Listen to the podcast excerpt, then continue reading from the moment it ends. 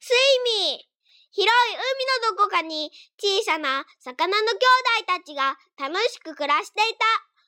みんな赤いのに一匹だけはカラス貝よりも真っ黒。泳ぐのは誰よりも早かった。名前はスイミー。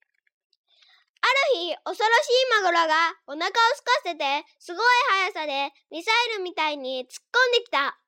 一口でマグロは小さな赤い魚たちを一匹残らず飲み込んだ。逃げたのはスイミーだけ。スイミーは泳いだ。暗い海の底。怖かった。寂しかった。とても悲しかった。けれど、海には素晴らしいものがいっぱいあった。面白いものを見るたびに、スイミーはだんだん元気を取り戻した。虹色のゼリーのようなクラゲ。水中ブルドーザーみたいな伊勢海老。見たこともない魚たち。見えない糸で引っ張られている。ドロップみたいな岩から生えている昆布やワカメの林。うなぎ。顔を見る頃には尻尾を忘れているほど長い。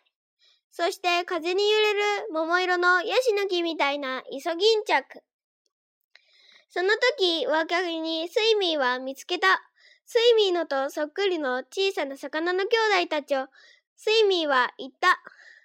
出てこいよみんなで遊ぼう面白いものがいっぱいだよ小さな赤い魚たちは答えた。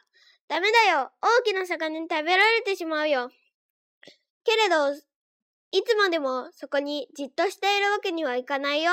なんとか考えなくっちゃ。スイミーは考えた。いろいろ考えた。うんと考えた。それから突然、スイミーは叫んだ。そうだみんな一緒に泳ぐんだ海で一番大きな魚のふりをして。スイミーは教えた。決して離れ離れにならないこと。みんな持ち場を守ること。みんなが一匹の大きな魚みたいに泳げるようになったとき、スイミーは言った。僕が目になろう。朝の冷たい水の中を、昼の輝く光の中を、みんなは泳ぎ、大きな魚を追い出した。